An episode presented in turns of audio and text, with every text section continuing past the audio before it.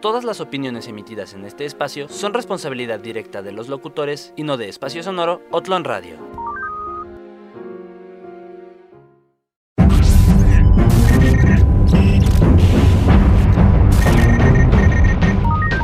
Conoce al equipo de Mission Geek Possible. Mission Geek Possible. Nombre código Parker. Tobey Maguire, Andrew Garfield o Tom Holland. Ese es el debate. Nombre código Apu. En vez de que pongan esto, pongan a Valentín Elizalde y su banda guasabeña. Nombre código Mr. T. Hasta el último respiro no sabemos quiénes puramente somos, ya que estamos ocupados precisamente siendo. Nombre código Miglovin. Bueno, yo creo que Portal es uno de los mejores juegos puzzles que ha existido, ¿no? Nombre código Otto. Creo que los dirigidos por Miguel Herrera han hecho un gran desempeño en la cancha. Nombre código Tío. Sin duda Queen es una de las mejores bandas de la historia. Y nosotros somos Mission Impossible.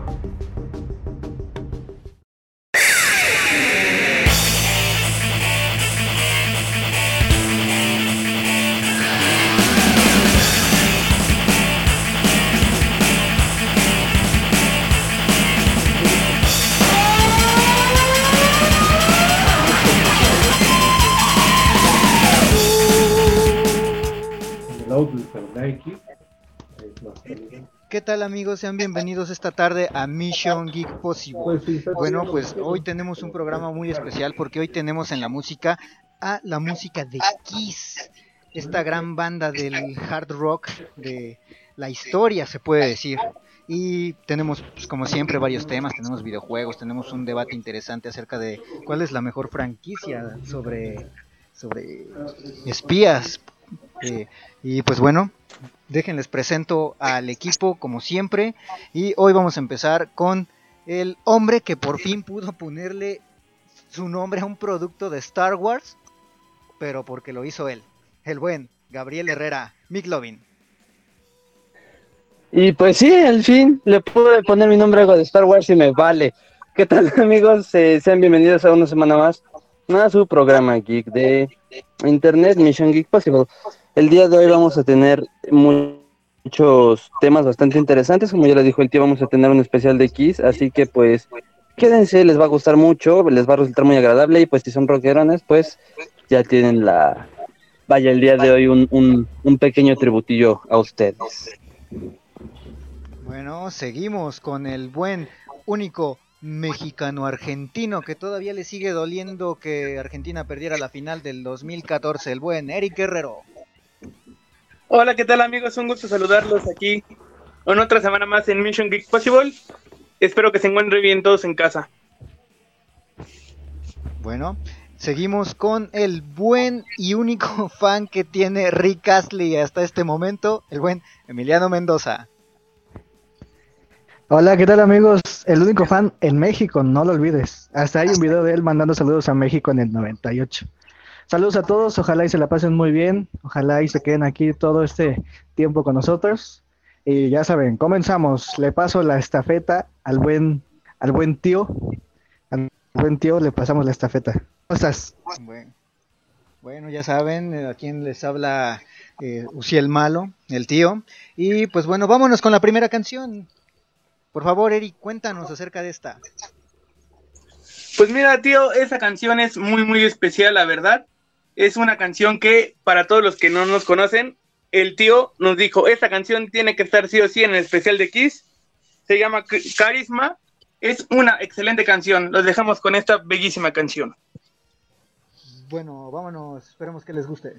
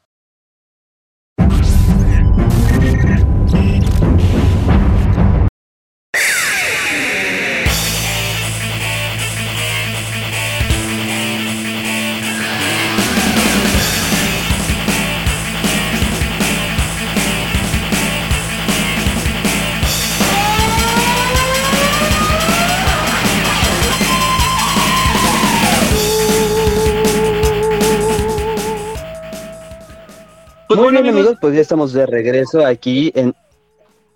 Presentas tú, presento yo, decídete. tú, amigo, date, date. Gracias. Pues bueno, amigos, ahora sí estamos de regreso. de regreso aquí en Mission Impossible. Y el día de hoy, pues, a ver, Ericino, por favor, dinos de qué va a ser el, el, el debate.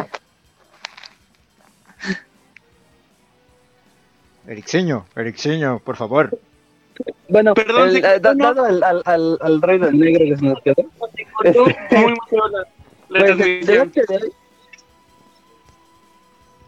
no, no te preocupes. El debate de hoy va a ser de James Bond contra el agente, pues... Ethan Hunt. Ethan Hunt. Yo iba a darle una introducción más cool, pero bueno.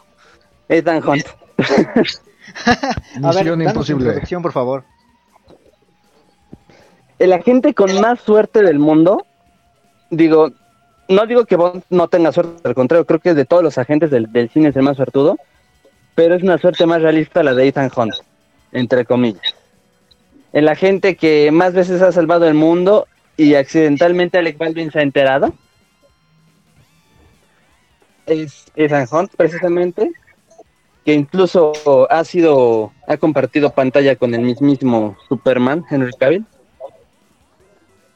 Y pues a ver, el mayor defensor aquí de, este hombre, el gran y poderosísimo Apu. ¿Qué nos, ¿Qué nos puedes decir aquí de Ethan Hunt, mi estimado Apu? ¿Qué no te digo, mi estimado Gabo? Pues, eh, son, son, son muchas cosas. O sea, ¿cómo te lo explico? Desde los aditamentos que tiene, desde el, equipo como de confianza que tiene, que es el, chico de la silla, el tecnología este Simon Pegg. Este, creo que esa dupla es excelentemente buena.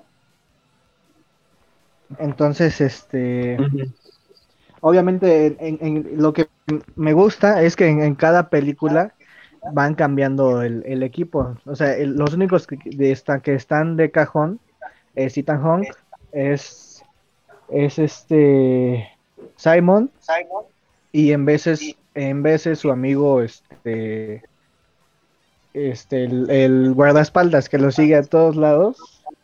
Este pues es, es este y en, cada película meten algún otro este, espía de, de, alguna otra nación, ¿no? Un espía inglés, este, o como esta vez este, en la última, en la de la, en, la, en la Fallout, que este, se metió también el FBI, donde vimos a Cavill en su papel de villano que le quedó muy no bien puedes, no puedes este, dejar fuera a Bing Rhymes. Él ha estado desde la primer película, aunque sea en algún cameo, pero ha estado en todas las películas de Misión, de Misión Imposible. Entonces, eh, él, él es parte importante del equipo de Ethan Hunt siempre. Iba, iba, y, estaba encaminado hacia allá. me, ganaste. Sí, exactamente. O sea, creo que tiene estos detalles que son este que lo hacen también como especial, digamos es este, como ya bien lo dijo el tío, tiene dos personas que nunca cambian, excepto en la 2. En la 2 este, sabemos que fue una pésima película de Misión Imposible. Este, Horrible, ha sido la peor de todas. Lo único rescatable es la canción de Limp Take a Look Around. De ahí en fuera nada. No, yo la vi, vi este, la pelea final y dije, bueno, toda la película está mal hecha. Entonces veamos si la pelea final nos da un poco de, de, emoción. Y no, esos movimientos de slow motion y todo esto la hace una pelea pésima. O sea, no, no, no tiene nada de bueno esta película. Más que la natural, ¿no? Exactamente.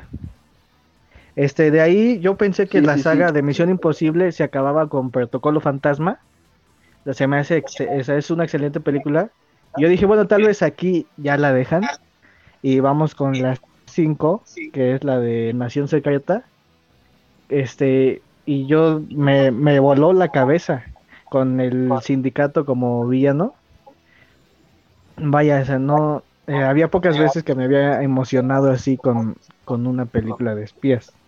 Y luego venimos con la 6, que yo dije, solo porque se, los avances se ven bastante buenos y la acción mano a mano se ve que está bien hecha, vamos a darle chance. Y no, o sea, siguen manteniendo como esta línea de buena calidad en, en todo, en este, en escenas de acción, en persecuciones en moto, o este ya sea a, pie, también Ethan Hunt, sabemos que salta entre edificios como Batman.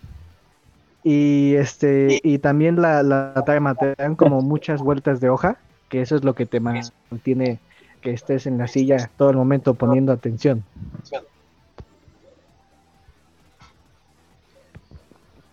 Claro. De hecho algo que es muy rescatable de estas películas son sus son sus escenas de, de riesgo no que todos fueron realizadas por el actor Tom Cruise todas todas las las las escenas fueron hechas por él. No hay una escena que no este sí no haya sido hecha por él donde él, salga. Entonces, este, pues eso le da un pequeño extra, ¿no? De hecho, es bueno, a mí también me parece que la construcción que ha tenido Ethan Hunt a lo largo de todas las películas es algo que también se, se agradece porque no solamente ha sido un, un espía experto desde el principio, sino que ha ido evolucionando. Y eso me encanta. Aparte, como lo mencionó Emiliano, el equipo que tiene, ¿no? Ya sabes, este Simon Pegg, Bing Rhymes, que siempre han estado en las películas, eh, Jeremy Renner, que estuvo en dos de ellas, que también hizo un gran trabajo. Eh, pues creo que es de agradecerse que construyan este tipo de personajes así durante muchas películas.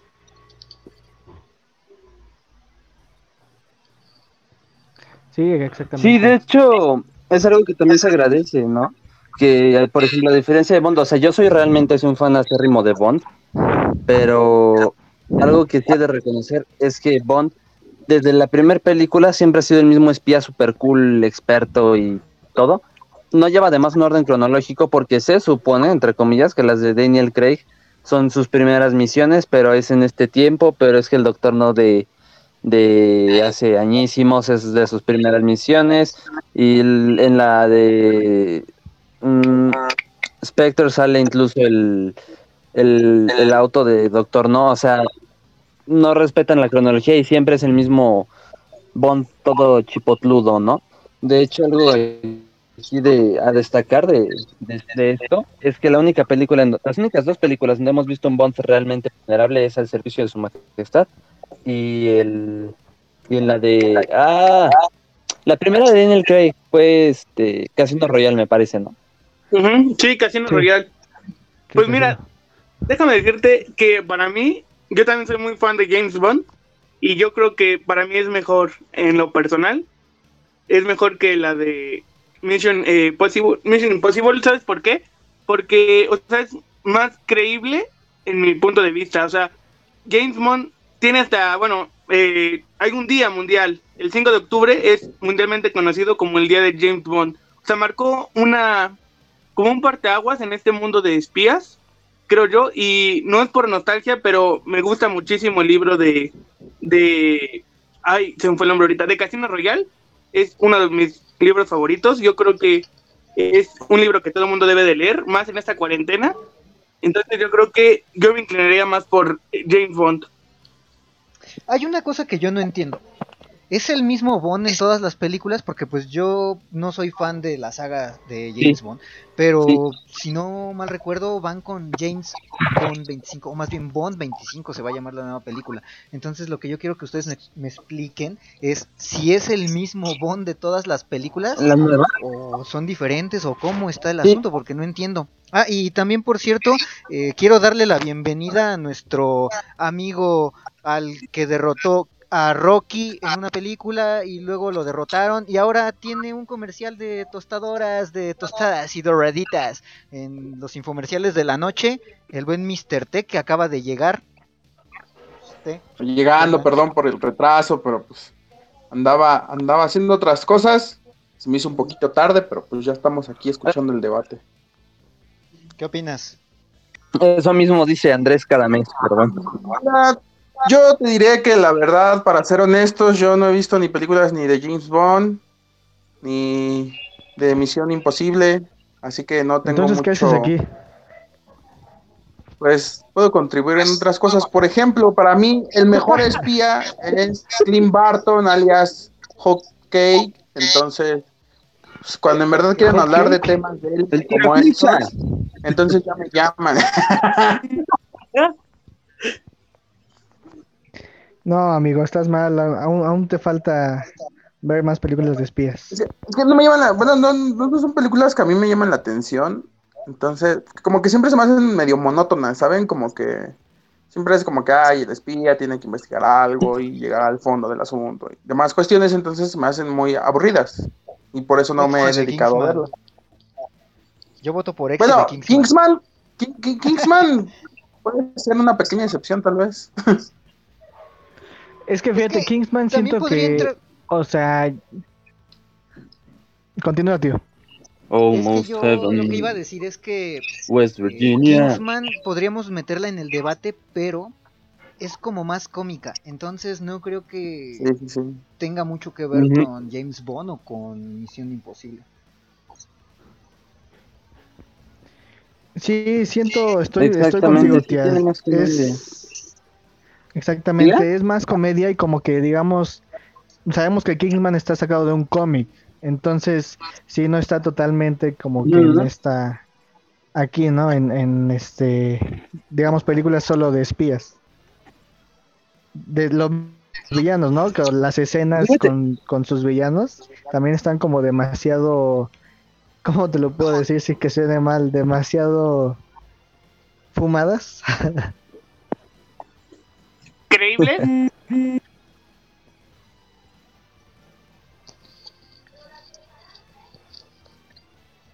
Fíjate que ahorita me están diciendo aquí en redes sociales que mm, según The, Economist, el, la, bueno, las películas de Bond exponen planes de la élite y que se supone que en esta nueva película que va que viene de No Time to Die van a van a sacar una tecnología que se supone que es ficción pero no es ficción entonces esto es un tema muy interesante ¿eh? exactamente o sea, es lo que me gusta de estas películas que es Bond y, y Misión Imposible que digamos tiene mucho sentido los villanos, o sea, no, no nada más es como que domino el mundo y ya. Eh, o sea, sí tienen de verdad como una causa y los medios hasta, o sea, sí una muy posible, o sea, no, no, digamos, ahí no hay guionazos. Pues yo creo que en todas las películas hay guionazos. De, hecho, porque muchas veces eh, los malos pueden pero ganar, no son pero no tan evidentes, ¿no? ganando el bueno. Por lo regular es así. Entonces creo que en todas las películas hay guionazos. Eso sí. Aunque digamos que, acá. Para que gane el bueno. Pues sí, obviamente. Solo que no lo hacen tan evidente en, en, en esto. ¿Sí me explico? Claro. De hecho, algo que, que, que, vaya, entre comillas, estoy dejando ahorita por fuera, es precisamente lo que dice el tío. Los guionazos. ¿Por qué? Porque, por ejemplo, en la de Nación Secreta, me parece, sí, Nación Secreta, era súper fácil que el villano ganara, ¿eh? Sí, de hecho era muy fácil. Uh, sí. Pero fíjate que Así era... estuvo bastante entretenida. Es que es entretenida, pero híjole, llega el punto en el que uno dice, chale. Real es como de, pues ya, vuélalo. Pero en las de Bond no pasa lo mismo. Chicos, a ver, ahorita regresamos con el debate. Ahorita vemos si en Bond pasa o no lo mismo. Dinos a qué canción nos vamos a ir. Ok, mira, eh, la canción que sigue se llama. Eh, da un segundo, se llama eh, Strotter es la primera canción del primer álbum de Kiss. Espero les guste. Perfecto, nos vamos con esta canción. Muy bien, regresamos a su, a su programa. Son, son 4 con 25 de la tarde, vámonos.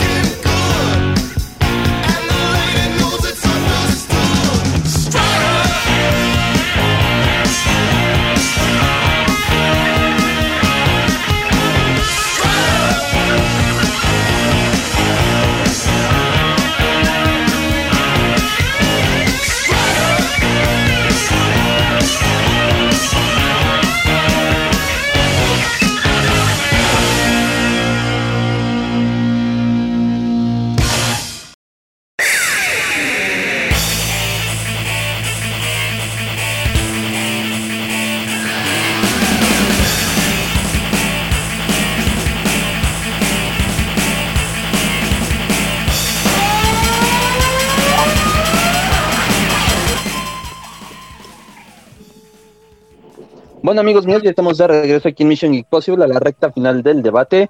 Muy bien, chicos, seis minutos. ¿Qué nos ibas a decir, tío, sobre Bond? ¿Yo iba a decir algo sobre Bond? Sí, te interrumpí para mandar a corte. no recuerdo lo que Acuérdate, perdóname.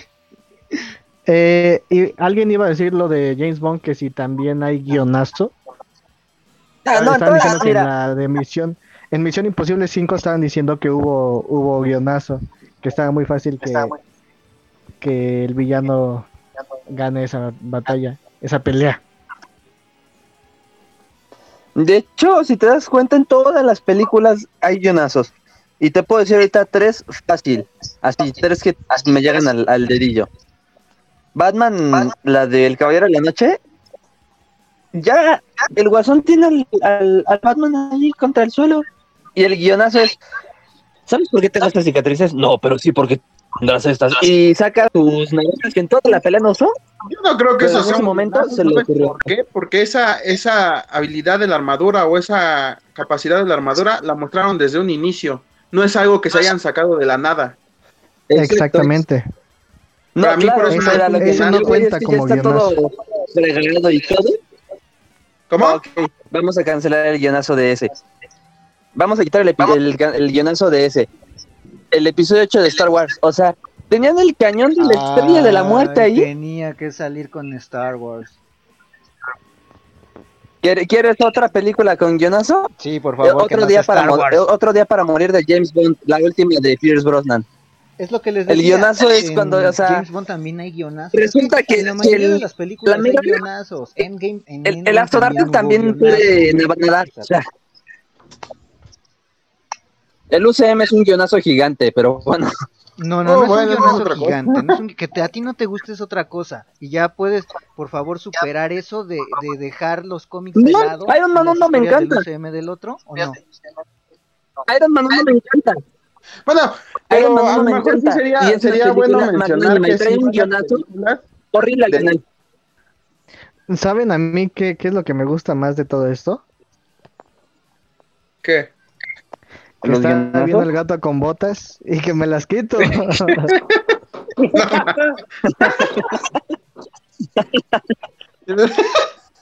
Bueno, aquí, eh, aquí por el chat de A la. Deriva, recuerden que estamos en A la Deriva por MixLR. El amigo Cabezón nos dice, bueno, Daniel Craig es el mejor. ¿Cómo se Híjole. llama tu amigo? Ahí dice Cabezonix. Ay, por gustos. Es que sí, también, también no hemos hablado de eso, de las distintas versiones de James Bond. Es lo que les preguntaba También yo hace no rato. o sea- Si se supone que en la cronología de Bond es el mismo, porque sabemos que ha habido muchísimos actores, pero yo no entiendo si es el mismo Bond o son diferentes y todos se llaman James Bond. O sea, no, no entiendo eso. No, Son, son, No, son, son, son la misma persona. Ajá, exacto. Es diferente Son siempre pero la misma persona. son distintos universos nada más. Ay. O sea, es como. No, es el mismo universo. ¿no? nada más ver. diferente actor para que lo pero es diferente actor, pero es. Ujú. sí, es lo mismo. Ah, sí, eso sí, eso sí. Lo interesante aquí, lo interesante aquí es que M sí envejece, pero Bond no. Q envejece y hasta se retira, y Bond no. Porque Ah, y inmortal. Moneypenny tampoco. Es Bond, o sea, no puede retirarse. El mundo no estaría salvo sin James Bond. Moneypenny tampoco envejece. Esa, esa es una de las Moneypenny cosas que no me nunca, nunca, nunca envejece. Jamás ah, se, ha, Bond, se ha visto que que envejezca. realmente él sigue pasando el tiempo, pasando el tiempo y él sigue siendo el agente chipocludo. No creo que eso esté tan chido porque en Misión Imposible se está viendo que Ethan Hunt está envejeciendo y cada vez le cuesta un poco de más trabajo y más trabajo y se nota en las películas hasta los mismos gestos que hace el actor para para para hacer algunas escenas, eh, se nota que ya se cansa, o sea, no, no es lo mismo que estén cambiando al actor cada cinco películas, digamos algo, a que sea el mismo actor y se vea que va envejeciendo. Creo que eso es muchísimo mejor. Exactamente. Y aquí la, la, De la hecho. duda es... No, la- Chabón ya acabado hace un montón. No, pues sí, también. Es que sabes también, o sea, la de la saga de James Bond. John Connor en eterno. La saga, exactamente, la saga de James Bond. Ya, ya cuántas películas y cuántos años llevamos con, con los con este personaje y por cuántos cambios se han hecho de, de actor que da el papel, que interpreta el papel. Es lo mismo que han sido demasiados cambios. Exactamente, es lo mismo que pasó con Hugh Jackman, con Logan. O sea, lo vimos en, en el, 2000, en el 2001, que diga, disculpen. O sea, joven, joven, y lo vimos hasta, hasta el 2017 con Logan y vimos cómo fue envejeciendo y cómo sí le afectaba también esto. Son estas, estos detalles que le dan todavía más, este, más sentido, vaya, a todo lo que le pasa. Mm, Simón, de hecho, de hecho le da un poco más de, lógica, vaya. Pero bueno, eh, este es el debate, queda el tema pues sobre la mesa. Ustedes en la audiencia decidirán quién es el mejor eh, espía de todos los tiempos, que ya sabemos que es Bond, pero vamos a darle chance a Ethan Hunt. pero bueno. Sí, ya el a ver. chipocludo que no envejece. Es Ethan Hunt. Porque Ethan, Hunt no, lo hace solo, tiene a todo un equipo. No hay tres cosas eternas, viejo. Diosito, la cuarentena y James, Bond. Muy bien, chicos. ¿Qué, ¿A qué rolas nos van a mandar? pues bueno, la canción que sigue se llama Love Gun. ¿Me escuchan? Sí, claro, sí, sí te escucho. Sí, sí, sí. Ah, perdón. Perdón, eh, la canción que sigue se, se llama Love Gun, es del álbum titulado sí mismo Love Gun, esto en 1977. Esperemos que la puedan disfrutar. Totalmente. Excelente. Una canción sencilla y regresamos. Son 4 con 35 con 47. Vámonos a la rola.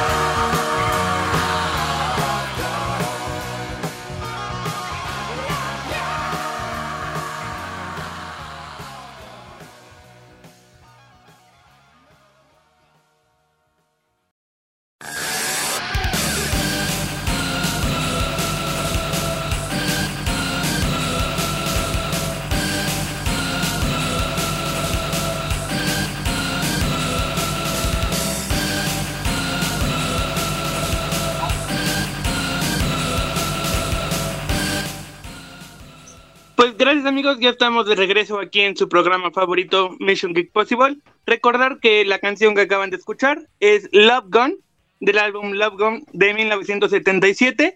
Recordar que Kiss en ese año hizo un viaje eh, de gira a Japón donde ofreció cinco conciertos que fue un éxito total. Pues bien Gabo, cambiando un poquito de tema, cuéntanos qué nos traes. Pues ahorita vamos a ver ¿Qué piensan respecto a que ya se confirmó lo que pues ya se andaba cantando desde hace un muy buen rato? Sam Raimi, el director de las poderosísimas películas de Spider-Man, de la trilogía original, vaya, va a dirigir Doctor Strange 2. ¿Qué tal? ¿Qué piensan? Para mí creo que es la mejor contratación que pudieron hacer ya que Sam Raimi es fan de Doctor Strange. Si recuerdan, hizo una referencia al Doctor Strange en la, en la primera película de Spider-Man. Eh, y pues él mismo lo ha dicho, que siempre ha sido fan de Doctor Strange. Entonces creo que qué mejor que un fan se haga cargo de una película que creo que va a ser tan importante para el futuro del UCM. Fíjate que aquí hay algo muy interesante ahorita lo que mencionaste, tío. En el en inglés dice Doctor Strange, what do we need? A Doctor Strange. Y en español dice, ¿quién, quién, qué más falta? ¿Un doctor extraño? Lo tradujeron, lo dejaron mal. Pero ¿Y en inglés qué Igual si eres fan de Marvel, se entiende. A Doctor Strange, o sea, Doctor Strange, sí, pero o sea, la referencia en español es más difícil de entender que en inglés. Sí, pero en español, ¿qué dice? Digo, en inglés, ¿qué dice? Ya traducido al español. Mm. No, que qué dice, hijo, te estoy preguntando. ¿Cómo dice? ¿Qué más nos falta? ¿Un doctor extraño? Literal, eso dice. Un doctor ah. extraño. Ya hay uno. ¿Y cuál fue el problema de la, de la referencia? Mm, que vaya, hay gente que no le va a entender como el doctor, un doctor extraño. Ya en cambio, es Doctor Strange, se entiende un poquito más. Ah, ya te entendí. No es como que cualquiera. por ese sentido sí puede Fíjate, ¿Sabes, ¿Sabes qué me confundió más? Me confundió más tu traducción que la referencia. Sí, a mí también. pues es que la traducción así lo dice literal. Cosas. no, no, no traduzco, así lo dice. Se los Estás como Televisa, mijo. Hombre. ¿Cuál? Nombre. ¿Cuál de Rito?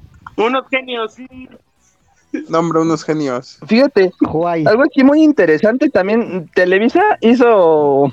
Bueno, eso lo puedo dar más a fondo en el cómic. Hizo, en el videojuego, hizo una novela de un videojuego. Ahorita les digo de cuál. No, ¿es neta? Con lo del tema de Doctor Strange. Neta, y, Sam Raimi. ¿Ustedes qué opinan, amigos? Cuéntame, T.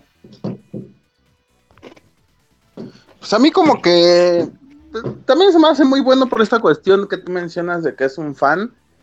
Aunque pues habría que ver qué tanta libertad le van a dar en el universo cinematográfico de Marvel para hacer lo que él tenga planeado hacer, ¿no?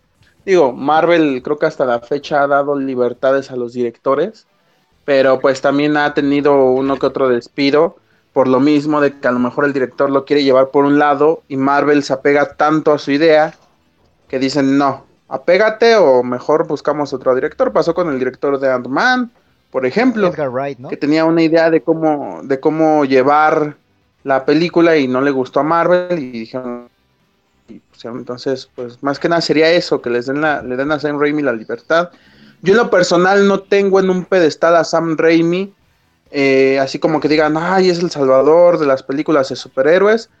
Creo que es una muy buena opción, pero tampoco creo que sea así como que la eminencia de, no, es que ese güey va a salvar. Digo, hizo muy buen trabajo con la primera y segunda película de Spider-Man.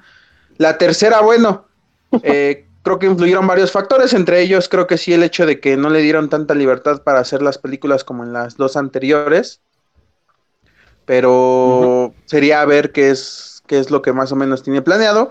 Y conforme vaya saliendo la, la información sobre esta película, pues más o menos veremos hacia dónde va encaminado, ¿no? Porque pues, también el título da a entender que pareciera que quieren cambiar como que ya las líneas temporales, o más bien quieren cambiar la realidad de lo que teníamos establecido ya en Marvel.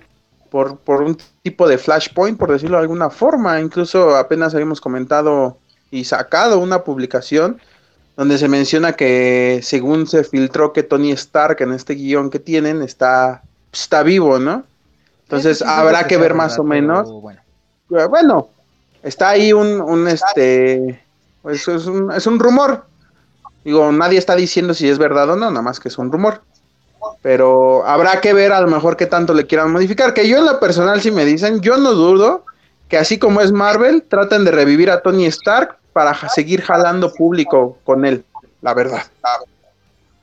Pues quién sabe. Sí, de hecho es lo que jala público, al igual que lo de, que es posible que traigan de regreso a Tobey Maguire. Eh, justamente iba a ese punto, el que creo que esta película puede ser un punto de inflexión, ya que, como lo dices, el título Multiverse of Madness puede ser un cambio muy grande para, para la compañía. Creo que Sam Raimi puede venir a hacer un cambio increíble y creo que pueden darle mucha libertad de hacer y deshacer en esta película por lo mismo, porque es un multiverso.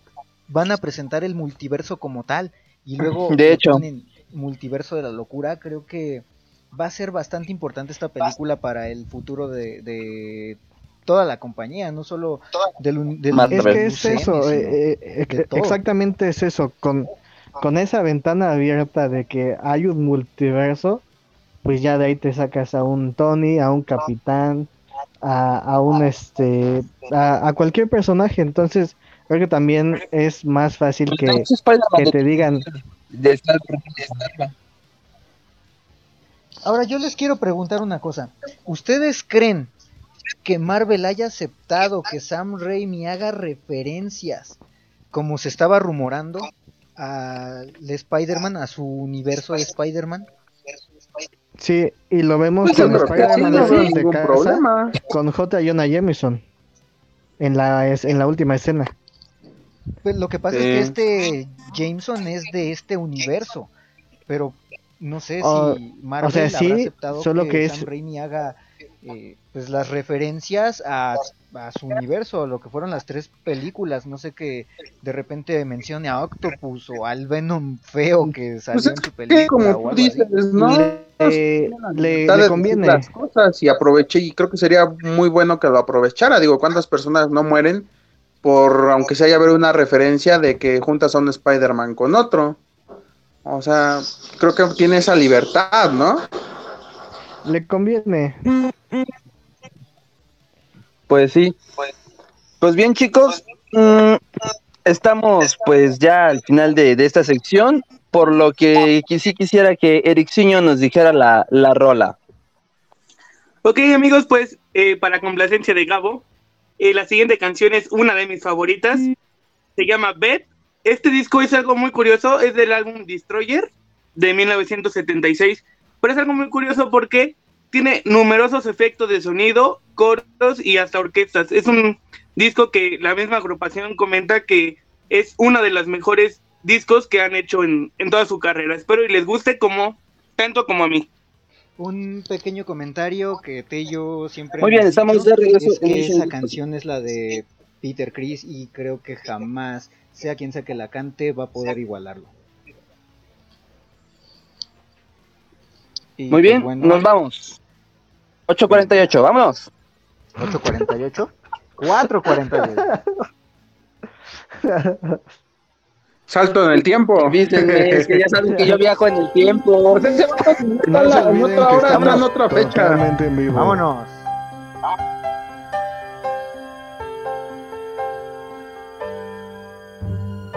If I hear you calling, but I can't come home right now. Me and the boys are playing, and we just can't find a sound. Just a few more hours, and I'll be right home to you.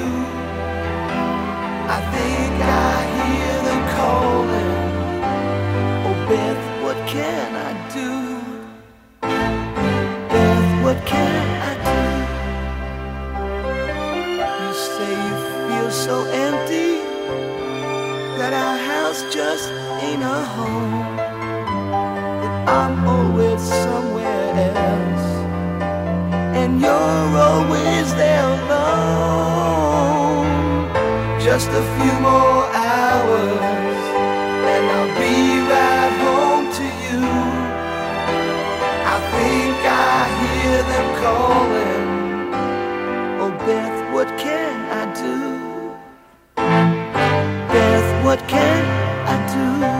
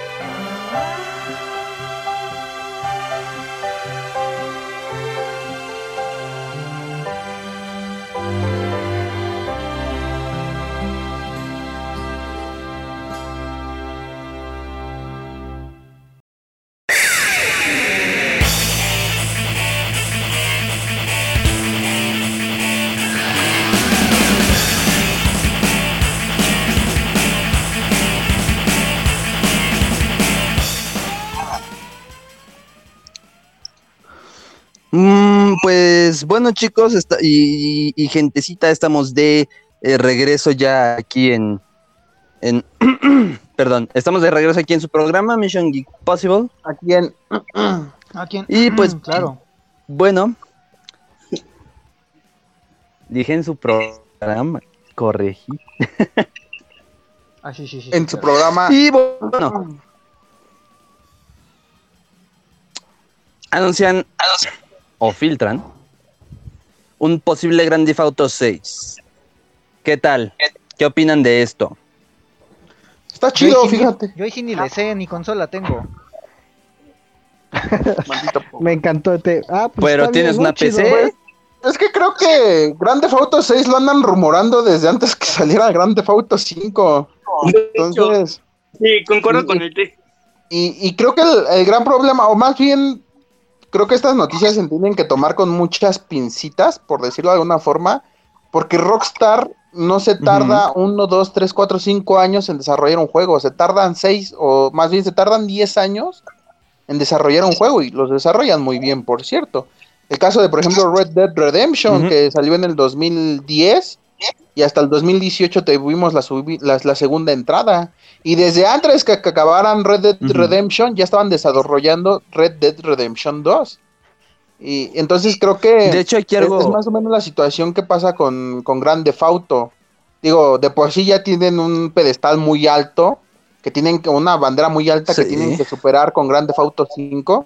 Y creo que, que se van a tardar un poquito más, porque yo sí creo que va a estar cabrón superar el tamaño de juego que fue Grand Theft Auto 5. De hecho, aquí eh, justamente es algo que iba a mencionar.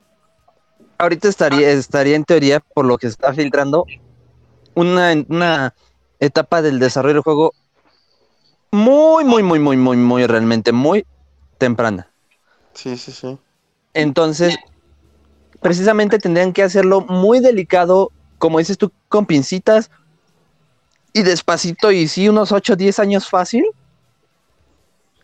Porque, pues, Grand Theft Auto 5, o sea, seamos honestos, Grand Theft Auto 4 fue, fue bueno, fue muy bueno. Pero decías, sí es el 4, está padre, pero no es GTA San Andreas. Exacto. Luego llega GTA V, la rompe y dicen, primero el 5, destrona San Andreas, luego San Andreas y luego los demás. Así es. Y el 5, o sea, su historia, su multijugador, todo, o sea, todo ese juego es bellísimo. Las gráficas, diálogos, historia, Es, es, el juego perfecto, ¿no? Es el juego definitivo, por decirlo de alguna forma. Yo, yo lo considero un Exacto. juego muy perfecto. Uno de los, sí, es uno de los más grandes juegos de la historia, de hecho. Aquí Sin embargo, para la ser el deriva- 6 y más alto. Aquí ¿Cómo? por, el chat de la, aquí por el chat de la deriva nos dice nuestro amigo Oscar que a él le gusta Bully. Bullying Scholar Chip. Es bueno, es No, bueno. bueno, es que desarrollado por Rockstar. Es de los juegos, es de los juegos más grandiosos de la historia. Bully, ¿qué es? Es, un- es un, es un, es un, es, es un juego que, bueno, te, te- ah, o sea, ser el, el bully, o sea, sin orgullo reconozco que yo, yo en la prepa sí fui bully, pero, o sea, desde niñito ya lo estás preparando, ¿no? Lo estás jugando, Expulsado, sí. expulsado del programa. Aquí no podemos tener ese tipo de comportamiento. Ya, ya, ya, cállenlo.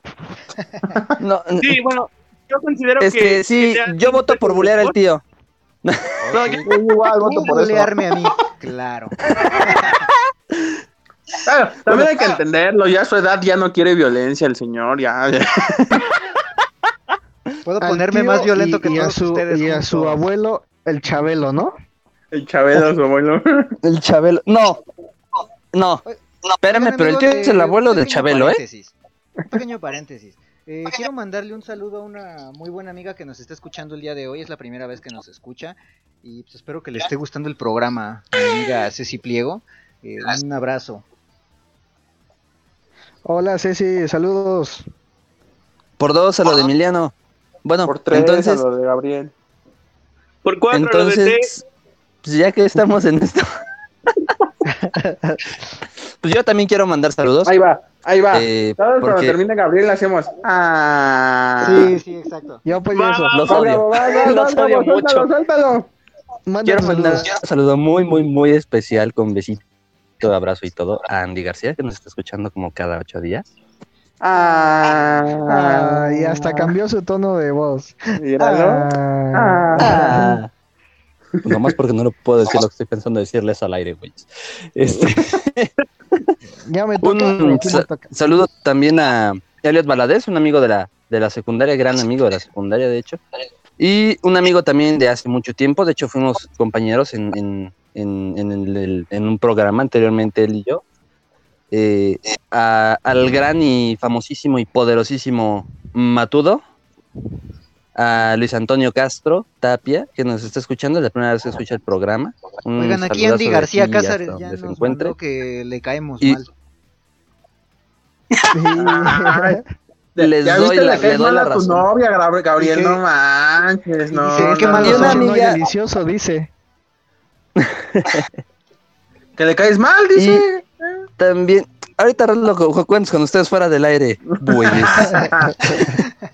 Ah, también un saludo Y a un saludo también a una amiga de la primaria.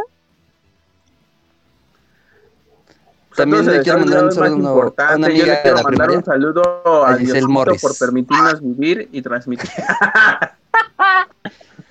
Bueno, creo que ese es el último saludo, no se me escuchó. Un saludo a Giselle Morris, una amiga mía de la, de la primaria que nos está escuchando también por primera vez. Excelente. No se Ah, dice Matudo que saludos a todos aquí y que está perro en el programa. Tengan que dar, gracias, chicos. ¿eh? Yo, yo. Ok, todos le hacemos ah después de que, de que, de Sí, que acabe. cierto, también, también. Si no saben saludo va antes, no digan. Pero cuando lo escuchen ya saben Ah, Diosito bueno, qué hacer, chavo. está bien. Le mando saludos. Le mando saludos a mi amiga Betsy, mi amiga desde la infancia, desde los seis años, imagínense. Ya lleva cada Toda semana desde, desde que empezamos, nos escucha. Saludos a ella y a toda su familia que también nos está escuchando. Saludos, Betsy. Nos va a ganar un gel antibacterial, nada más déjanos. Y también, también cubrebocas. saludos, también saludos a Jessica Sope Castillo, hoy en día la duquesa del Sope. Le mando Ah. sope, sope saludos, sope besos y sope Ah, hermoso. Ah, Sí, así soy yo, lo sé. También, este, Jessica, también te manda un mazapán, Emiliano, ¿eh? Yo, yo, yo le mando dos mazapanes. Y un gel Vámonos, eso es todo. con todo y Ah, ahorita que hay varo. Ahorita que hay varo, ¿eh? como no he, no he gastado nada, como ni salgo, no gasto. Ya me alcanza para dos mazapanes. Ah, ya me imagino al de los grandes. déjenme salir. Dos cosillas, nada más, rapidísimo. Bueno, tres. Saludo también al grandioso y poderosísimo Alex Ripper. Eh, yo quiero también decir, gracias mi amor, porque yo no te caiga mal. y también quiero decirles aquí que el, mat el matudo dice que sea un, que sea un kit de emergencia, un cubrebocas y un gel antibacterial. Esa no es mala. ¿Hueles eso? Es una excelente idea. De hecho, sí. ¿Qué? Pero bueno, señores, ya vámonos a corte, que ya se nos fue el tiempo. Este, Erixiño, ¿qué, ¿qué canción? Ah, hola, sí, sigo con ustedes. Eh, la canción... ¿qué, ¿Qué pasó contigo, Caramba, Faitelson, caramba. Ya, ya se nos reinició. Ya se nos reinició. Disculpen, hay un delay enorme. Bueno, la canción que sigue es la de Tears Are Falling. Espero les guste. Totalmente en vivo. Vámonos. Son las 5 en punto.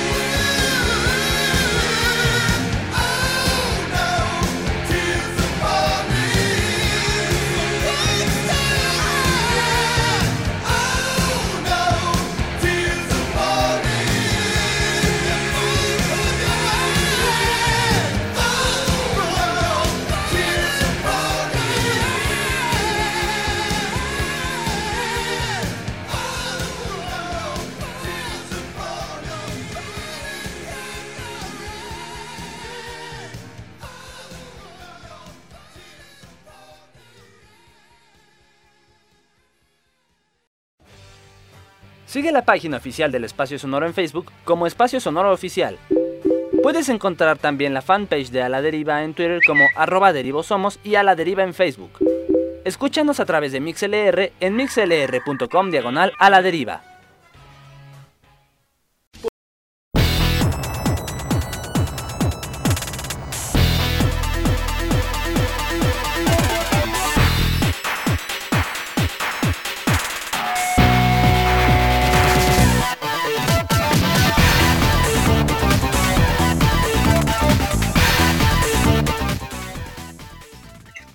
Bien amigos, ya estamos de regreso aquí en Mission Geek Possible. Recordarles que la canción que acabamos de escuchar es la de Tears Are Falling, si no me falla la memoria. Esta es una canción en 1970, eh, 1985, el álbum se llama así, Tears Are Falling. Pues bien, Gabo, sigamos con un poquito más de videojuegos. Cuéntanos algo más que quieras eh, comentarnos aparte del GTA. Pues bueno, aquí hay algo muy cool. El día de hoy, el, en jueves 16 de abril de 2020, es el aniversario número 11 del videojuego perfecto de Halo. Halo 3 ODST. Ah, No, DST, ¿qué pasó? Pues es el más humano. ODST está bien feo. Este. Nada, está bien chido. El FES, el No, no es 5, cierto. planeta. No, no, no, nada más es por molestar. Sí, es muy bueno el juego. De hecho, en la colección del jefe maestro hay una lista de, de- digo, en Halo 5, perdón, hay una lista de especial de juego de aniversario de este, de este clásico. Y pues lo recomiendo jugar, ya que han estado dando doble experiencia por la cuarentena, para que se pongan a jugar sus, sus jueguitos de la colección del jefe maestro y Halo 5, pues ya saben, ahí está la, la doble experiencia. Por otra parte, ¿se acuerdan que la semana pasada estábamos hablando de la remasterización de los videojuegos? Claro, sí. Sí, claro, claro. Bueno, pues hablando de eso, pues nos los salió EA con que van a hacer un remaster de Crisis 1. O- O sea, uno apenas se puede comprar una computadora que corre el Crisis 1 de 2007 por lo pesado que es para su época. Y ya nos vienen con el remaster, o sea, no, no quiero ni saber cuánta RAM se va a ocupar para el remaster de esta bestialidad. Usted no me dejará mentir para la época de la que es es esta saga de videojuegos. Digo saga porque hay uno muy poco conocido que es el Warhead, salió solo para PC. O sea, usted no me va a dejar mentir. Para su época las gráficas son bestiales. Parece que ya se les acabaron. De las hecho- Las sombras sin- De hecho, te, no está diciendo nada, de hecho. No, no, de, hecho, se- de hecho, sí, Gabriel tiene razón. La, la cuestión con Crisis es que las gráficas eran poderosas, pero para quienes podían jugarlo en PC, porque en consola en realidad no tenía gráficos tan potentes. Había- Para había la época muy- en la que estaba así, tomemos en cuenta que, el, que para cuando Crisis 2 hay gráficos todavía que eran como poligonales. Y, No, pero- y- pero, bueno, y para cuando y, y vaya, en el videojuego esa- están muy redondas las gráficas. Pero yo siento que es más en PC. En, en consola en realidad no, no es como que haya una... Es como por ejemplo Grand Theft Auto 5. Para la época y por la limitación que había de la generación pasada, había superado la calidad gráfica por mucho. Pero por mucho. Hasta decía uno, estos vatos hicieron pacto con el diablo para que tantas gráficas las corra de forma tan perfecta. Crisis creo que tiene esa situación, pero más con la PC. En PC Ah, no, claro, todo videojuego tiene eso con superpoderosa, PC. Y en Xbox 3 y en Xbox 360 y lo que es PlayStation no no estaba tan tan tan no se veía tan definido, pues, o sea, estaba como que ahí en el límite de lo normal. Pero pues de que era una Ah, claro. deslanza gráficamente, claro que lo era.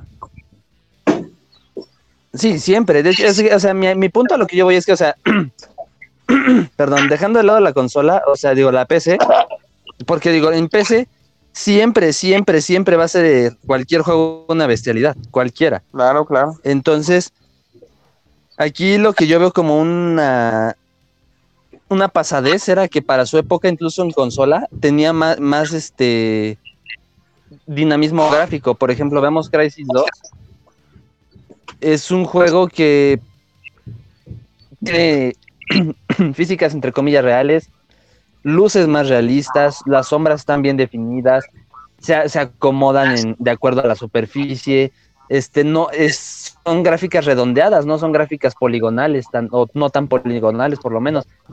Tiene efectos de movimiento del personaje muy naturales para el momento que, que era el, el, el hot del, del Crisis 2. Estaba incluso diseñado para televisiones 3D, que en el momento que sale Crisis 2 eran una locura esas televisiones. O sea, imagínate ahora un remaster del primero para PC, porque va a salir en PC, Play- Xbox One, PlayStation 4 y Nintendo Switch. Que yo me imagino que pobrecitos de los del Nintendo Switch, porque de verdad en cuanto lo, lo desconecten de la base, que lo pongan en este en modo paralelo jugando en la calle o en el baño, el pobre juego se va a trabar a más no poder. o sea, no, Oigan, amigos, no, no va a dar más. Una pregunta.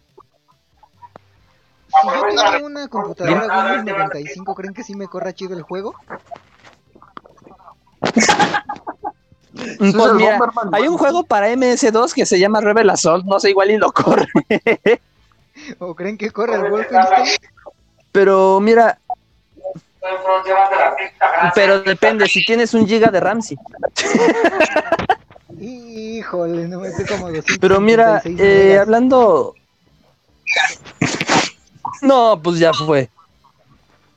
No es justo. O sea, imagínate, este, este juego está tan pesado que las computadoras del año en el que salió el Crisis 1 no lo corrían bien. Ahora imagínate el remaster. O sea, va a ser una locura. Porque en el remaster, perdón, en el remaster del original para acá está difícil poder meterle una, una, una- un overhaul tan grande, porque incluso los, los brillos en el agua se ven naturales, se ve como si estuvieras viendo un paisaje natural. Yo ayer lo, lo estaba jugando anoche, de hecho, precisamente en PC, con las gráficas al máximo, y o sea, dije, güey, o sea, ¿esto qué, no? o sea, estaba al nivel de, de juegos actuales. ¿Cuál va a ser la diferencia gráfica que hay entre uno y otro, no? Porque igual y puede que el salto no sea tan, tan brusco como podrá uno imaginárselo. O sea, habrá que ver las imágenes que vayan soltando con el tiempo y ver si sí hay un cambio considerable o si es, pues nada más por el puro mame de decir, bueno, ya sacaron un chingo de juegos remasterizados, pues no hay que quedarnos atrás. Exactamente, no, porque digo, algunas texturas sí lo pueden, las pueden mejorar.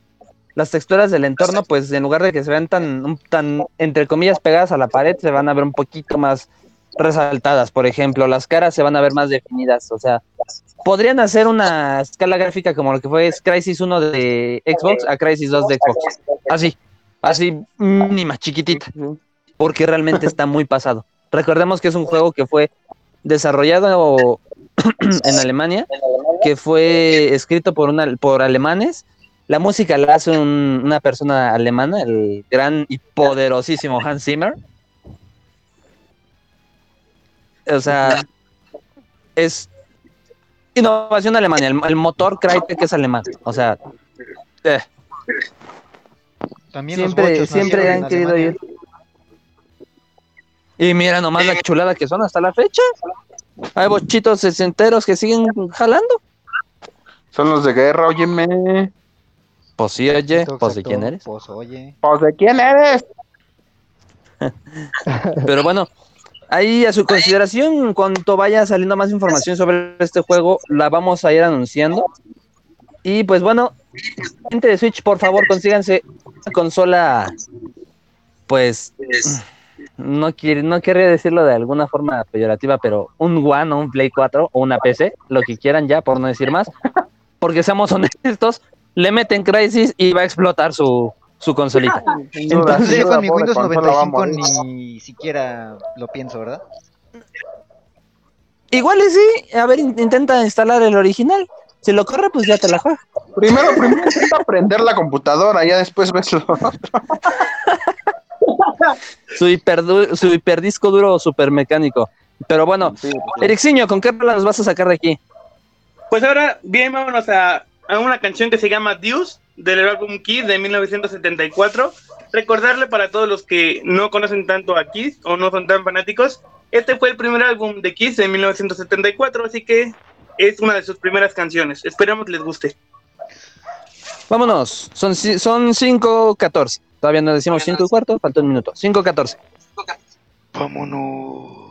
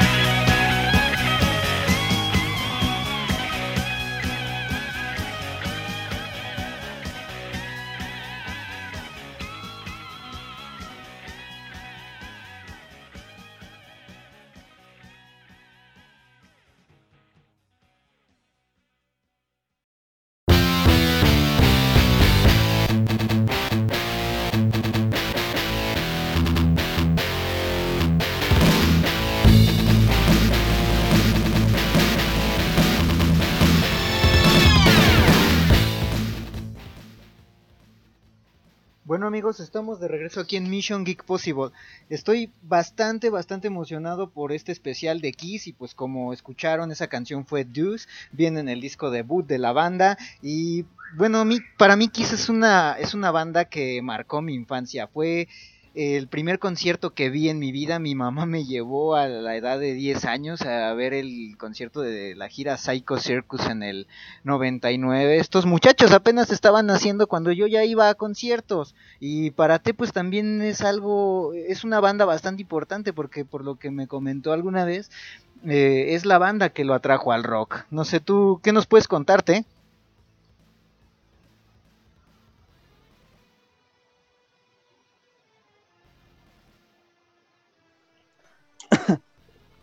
Te, are you there? Te se emocionó tanto que fue al baño. Sí. Bueno, pues como mi compañero T no está. Ah. ¿Qué? ¿Qué, ¿Qué nos puedes tú, T? ¿Qué nos puedes contar acerca de Kiss? ¿Qué significa esta banda para ti? Pues está muy bien.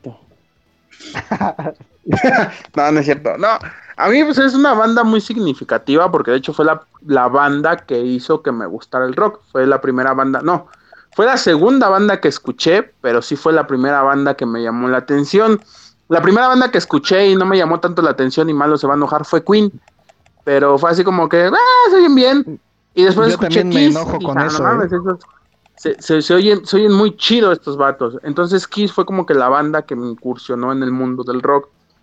Para mí son bastante importantes, ya que me acuerdo que me quedaba viendo sus videos, eh, sus DVDs, los compraba de sus conciertos y me quedaba un buen rato sentado viendo, pues viendo sus, sus conciertos grabados. En aquellos discos clon que de repente se encimaba una imagen con la otra o, o se regresaba el video. ¿Tú nos Entonces, puedes más, puedes decir, Gabo? una banda dentro de- del rock muy, muy pesada, muy legendaria. ¿Pesada? Pesada, no Pesada en el sentido de que es una banda que dice rock y en automático piensas de las primeras bandas que se te ocurren son Kiss. Ah, ya. Sí, bueno, sí, eso pero sí. yo dije, espérame, no. Pues ¿Tú qué nos yo... puedes decir, Gabo? Para ti pues también fue la segunda banda que escuché. Sí, de hecho para mí fue la segunda banda que escuché también. La primera fue Twisted Sister.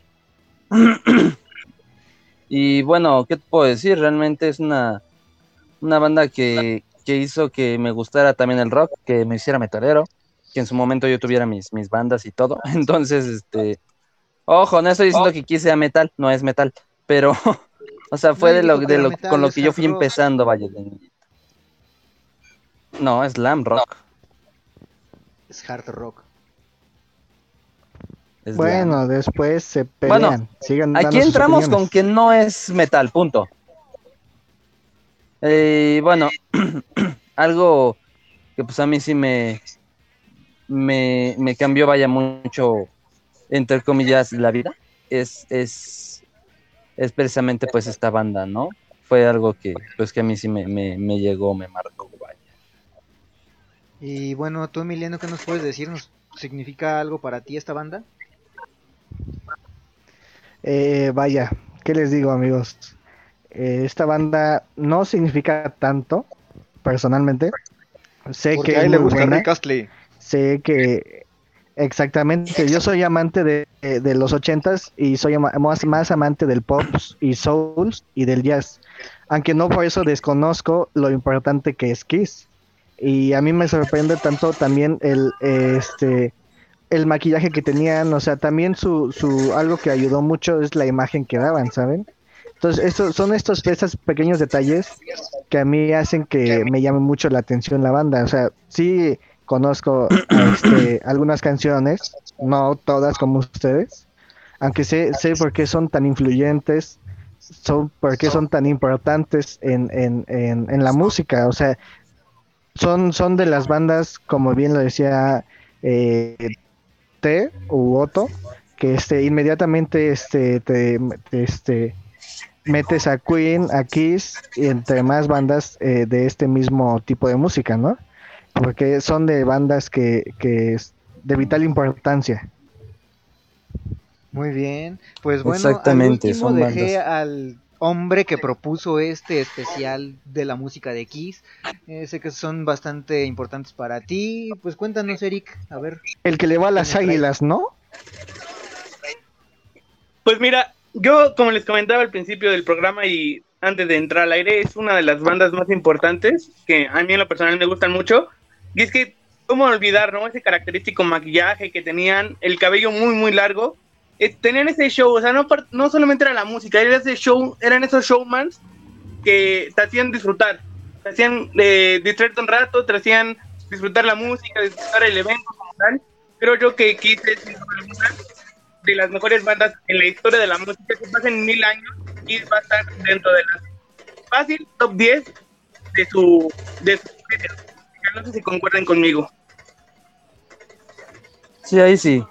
Sí, claro, creo que por el, por el, lado del espectáculo Kiss es una de las bandas pioneras en ese sentido. Sus conciertos son grandísimos, la producción que traen, inclusive en la gira que les comentaba en Psycho Circus traían pantallas de tercera dimensión y era impresionante, me, me causó una grandísima impresión. Imagínate un niño de 10 años viendo un concierto por primera vez y que a la entrada te den unos lentes de tercera dimensión que por cierto todavía los tengo guardaditos, son un tesoro para mí. Entonces fue increíble, es una cosa que te marca de por vida cuando ves a Kiss. Sí, también algo que me gustaba mucho era que tenían pirotecnia, llamaradas, o sea, recuerdo un concierto donde había cañones y hasta cómo olvidar, ¿no? Las baterías elevadas. Claro, vaya, eso ya se metía mucho en su personaje, ¿no? Incluso ya ven que se subía al escenario, bueno, se subía a las... es que no sé bien cómo se llaman, pero bueno, lo, subían con, con cables arriba de los escenarios, usaba este sangre falsa y demás, ¿no? Y todo ese espectáculo también, por eso John Simmons, John Simmons, y por eso ah, es, que tenía como que esta... Eh, pues llamaba la atención en ese sentido, que sí, hasta Creo que hasta había leyendas urbanas, ¿no? Que si el güey se había quitado quién sabe qué, o si se injertó una lengua de vaca. Que se había operado. O incluso por ahí llegó, yo llegaba a escuchar que según este. Que, que, que, según la, el maquillaje les ardía, pero quién sabe qué. O sea, creo que hasta en ese sentido es tan influyente la banda que a qué grado llegaban, ¿no? Que pues, empezaban a salir las leyendas urbanas y demás cuestiones. Sí, claro. Claro. Exactamente, ahí es donde te das cuenta que sí estás eh, digamos, llamando la atención no, no, no de un solo público, ¿no? Sino de todo el mundo. Te, te sales de esta imagen de, de solo jalo a este tipo de gente, sino empieza a llamar la atención de todos. Como lo, ya lo decían bien ustedes, el show que ellos hacían, o sea, es yo que he visto sus videos en YouTube, es espectacular. O sea, por el show también valía mucho el, el, el, costo del boleto, con eso ya, exactamente. Además, también recordarles, amigos, que, o sea, desde el 73, que inició Gene Simmons y Paul Stanley, que fueron los eh, creadores de la banda, hasta hace poco tiempo, o sea, siguen en vigentes, ¿no? O sea, siguen vigentes, siguen escuchándose. Han pasado generaciones, imagínense, desde 1973. Han pasado más de 40 años y son generaciones y generaciones y sigue siendo música muy escuchada en cualquier lugar. Exactamente, pero pues bueno, vamos a un corte, vámonos a una canción, sí, regresamos con algo de la historia de la banda, ¿no? Claro que sí, pues para complacer a los fans en este día tan especial, vamos a complacerlos con eh, Lick It Up, del álbum Lick It Up. Totalmente muy bien. Perfecto, vámonos. Pues vámonos, esperamos que disfruten esta canción. Son las 5 con 27 minutos.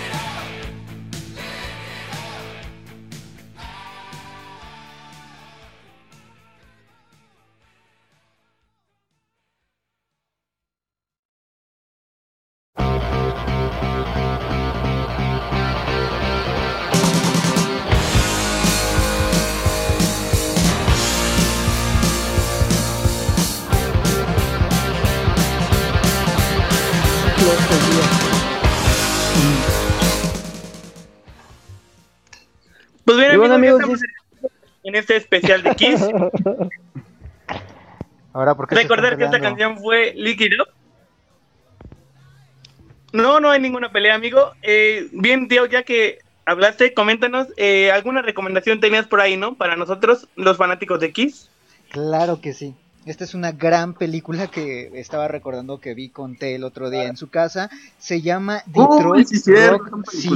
La bamba, ¿no? Se llama Rockeros Rebeldes y es protagonizada por el mismísimo John Connor. Edward Furlongo, como lo llamamos los compas, Eduardo Furlongo. Eh, la trama gira en torno a un grupito de amigos, de cuatro amigos que tienen una banda que son súper fanáticos de Kiss, pero uno de ellos, el baterista, su mamá es fanática religiosa, entonces está en contra de Kiss porque dice que son demoníacos. Y en una de esas les encuentra las entradas para el concierto de Kiss al que se van a ir sin permiso y se los y les rompe los boletos. Ahí empieza su aventura para llegar al concierto. La verdad es que es una película divertidísima. Si son fans de Kiss, se van a reír porque tiene demasiadas referencias a la banda. Y pues bueno, la pueden encontrar en cualquier página, inclusive creo que está en YouTube, en YouTube está por partes y creo que también había una en inglés que estaba completa, pero eh, para esta cuarentena pues esa es mi recomendación. De hecho, de hecho creo que hasta está en Netflix, ¿eh? Sí, no, no, ah, sí, la, voy a buscar. No, sé muy bien, pero yo me acuerdo ah, que la había visto en Netflix. Ah, eso habría que revisar. Ah, sí.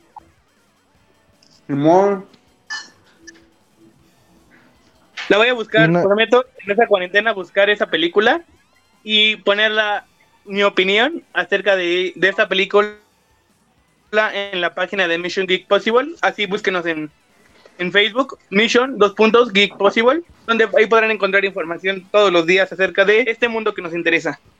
Totalmente. De hecho, sí, confirmo, está en Netflix, Rockeros Rebeldes. Como la canción, y en español, Rockeros Rebeldes. Está, está de hecho, sí está en Netflix. Ya lo estoy buscando ahorita mismo y está en Netflix. Ah, perfecto. Ah, perfecto. Ahí por si la quieren ver. Sí, la verdad es que es una película muy divertida. Todos los personajes son divertidísimos. Súper, súper recomendable.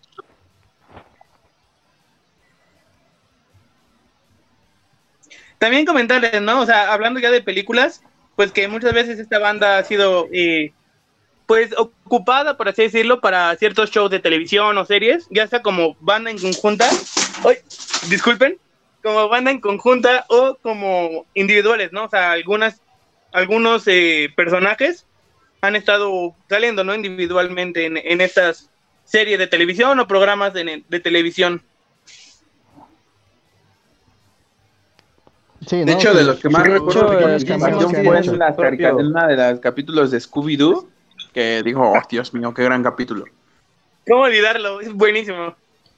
De hecho, ahí Gene Simmons tiene su propio reality show, se llama Gene Simmons Family Jewels, por si a alguien le gusta el chisme y toda esa rebambaramba, pues ahí está la, la, recomendación para los chismosillos, ¿no? Que les gusten los reality shows, pues ahí está.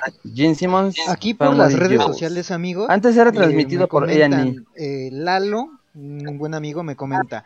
Sobre el tema, esa banda sí me adentró al mundo del rock. Primero, pues por el maquillaje. Yo tenía seis años en el 81 y fue mi banda favorita. Después logré ver un concierto por video y pues más fan me hice. Simmons era mi favorito. Quemaba las guitarras. Creo que para mucha gente fue una banda bastante importante que los introdujo al rock. Sí, ¿eh? Sí.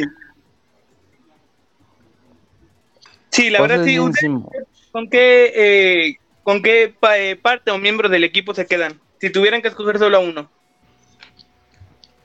¿Cómo para qué o qué? Sí, ¿Cómo que o qué? No, si, pues tuvieran que escoger a su personaje favorito de la banda, ¿quién sería? Yo, yo, ah, Así sí, así sí, así sí. A Simmons también. Yo me quedo con The Star Child. Para los que no saben, The Star Child es Paul Stanley. Recordar, ¿no? También a los a los fans que muchos de los integrantes tienen apodos, ¿no? Como Paul Stanley, que tiene el apodo de Star Child, o Gene Simmons, que tiene el apodo de, de Demon. Ace Frehley tiene el apodo de, de, Space Ace, es un apodo muy, muy gracioso, la verdad. Pero mi apodo favorito, sin duda, es Peter Chris, ¿cómo se le denomina? The Cat. The Cat. El gato. El gato con botas y se las quitó. ¡Ah! Oigan, amigos, eh, es que está bien bueno el chiste. Ya lo ha dicho, ¿no? No. Sí, tengo que repetir un saludo. Es Repítelo, amigo. No mi, mi, amiguita Ceci no escuchó su saludo, entonces un saludo para ti, Ceci, que es la primera vez que nos escucha y pues te mando un abrazo. Saludos, Ceci. No te olvides de que estamos Saludos totalmente a, en vivo. A Ceci. Pero vamos a, a los revoltosos zapatistas, a todos los que nos escuchan diariamente o a los que son nuevos, pues bienvenidos y espero que les guste el programa. Muy bien, chicos, vámonos una rola. ¿Qué nos traen? Pues mira, para seguir con las complacencias de Kiss, vamos con una rola muy, muy importante que se llama Heavens of Fire. Espero les guste. Muy bien, son las Vámonos. 5.37. Vámonos. 5.37. Vámonos.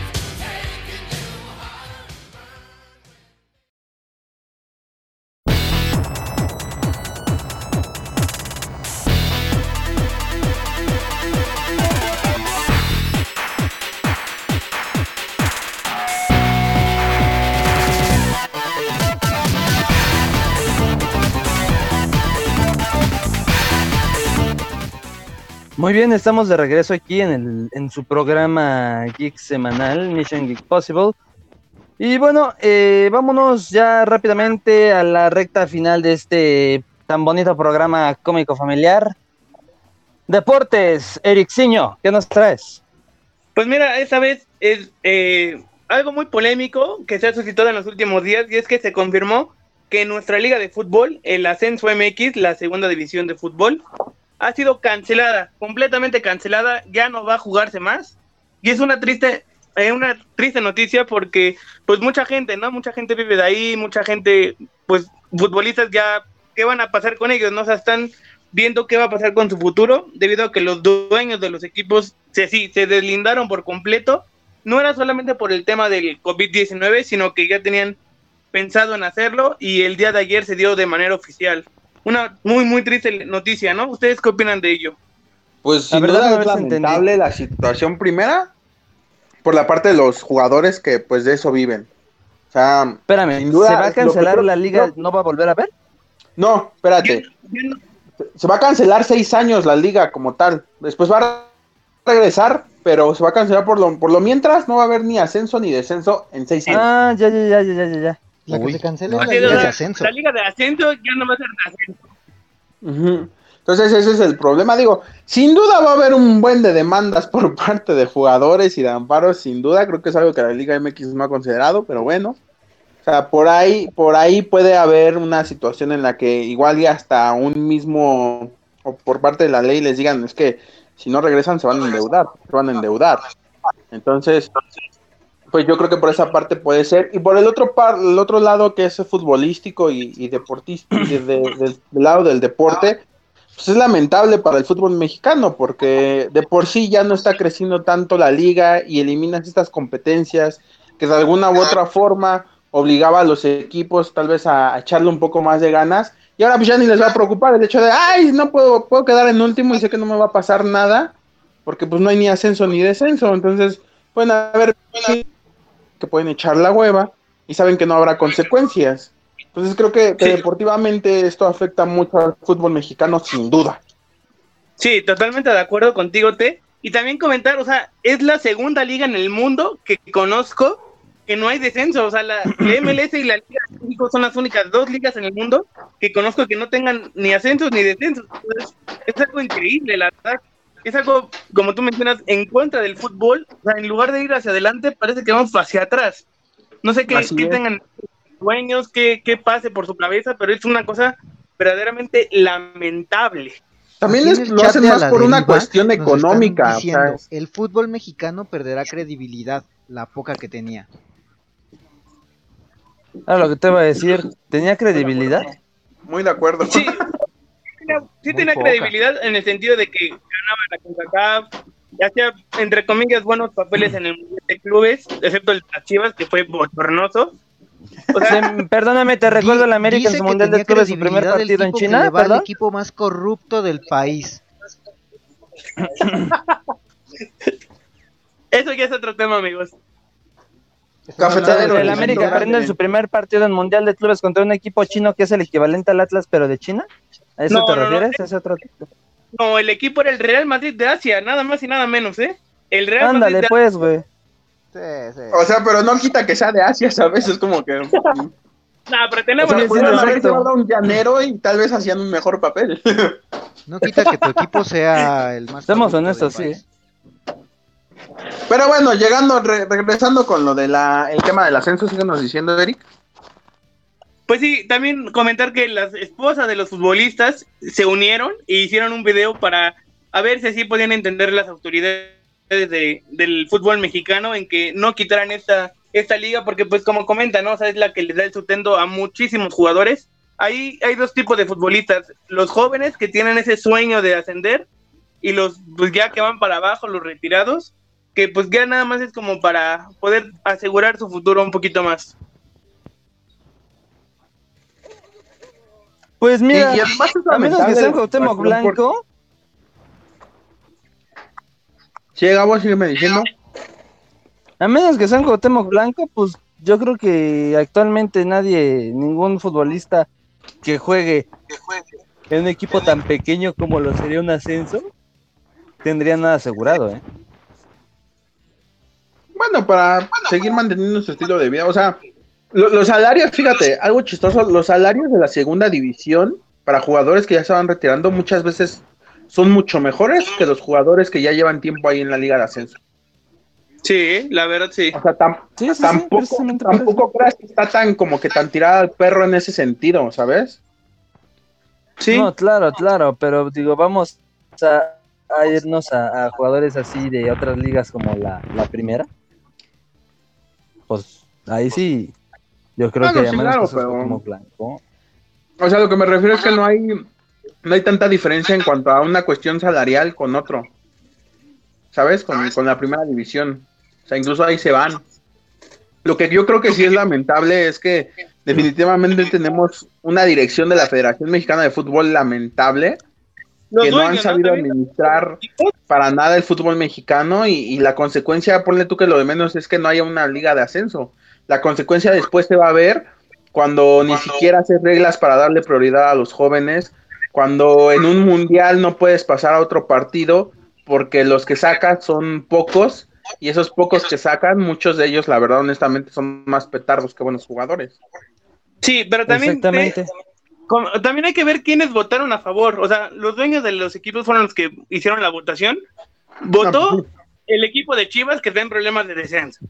Votó el equipo de que está en problemas de descenso. Votó el Puebla, el Morelia, equipos que están en problemas de descenso y curiosamente, el equipo de Monterrey, de Tigres y de América no votaron en contra. León, Santos tampoco votaron en contra. Oye, pues a ver, si, el maestro te dice, ¿cuándo quieres entregar la tarea? los que estuvieran Hoy o mañana. En situación de descenso, hubieran votado también porque eh, se desapareciera la de ascenso. Es que, a ver, ahí te va. Este, el maestro te dice, ¿quieres entregar la tarea hoy o mañana? Y tú no la hiciste hoy. Pues, ¿qué vas a hacer? Pues no, no, pues mañana, profe, obvio, ¿no? Sí, la verdad. Pues, pues es que es eso lo que hicieron ellos. Están en, un problema, no les va a interesar resolver el problema de la América, les va a interesar resolver el propio. No, sí, claro, pero pues también hablamos de una cuestión de qué tanto perjudicas al fútbol mexicano, ¿no? Eso se habla y se dice que, que, vamos a hacer lo mejor y pareciera ser que las decisiones que toma la federación son precisamente lo contrario parece ser que hacen lo mejor para que no crezca la liga.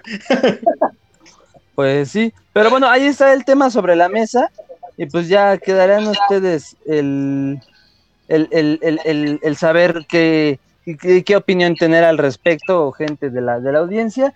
Y pues lamentablemente este, este programa pues ya va en declive, ya es hora de retirarnos para dejarlos con los últimos y más clásicos éxitos de Kiss. Así que pues vámonos despidiendo, tío. ¿Qué pasó?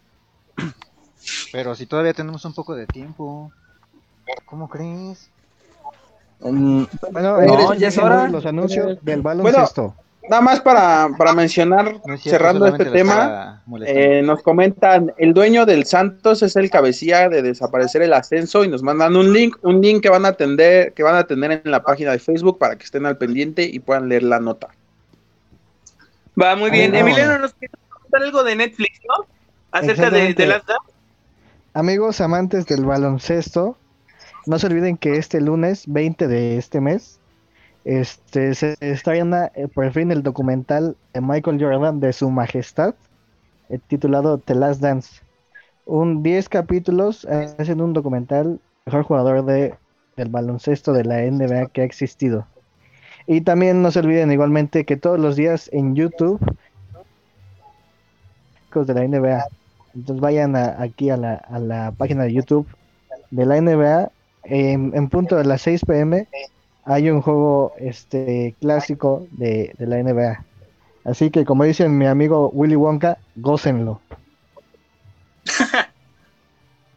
Pues ya ves que incluso el preciso Donny Trump ya dice, ya me harté de ver deportes de hace 13 años, ya quiero que haya deportes. Bebito presidente chillón este ya se puso a llorarle y ya quiere meter los deportes con todo y el coronavirus. Pues a ver qué desastres hace este estimadísimo Cheto con patas. Pero en fin, ahora sí, vámonos despidiendo, señores. ¿Cómo? ¿Ya, ya, ya somos, ya somos este programa político cómo? No, no, no. No, pero pues entra en el rubro de deportes.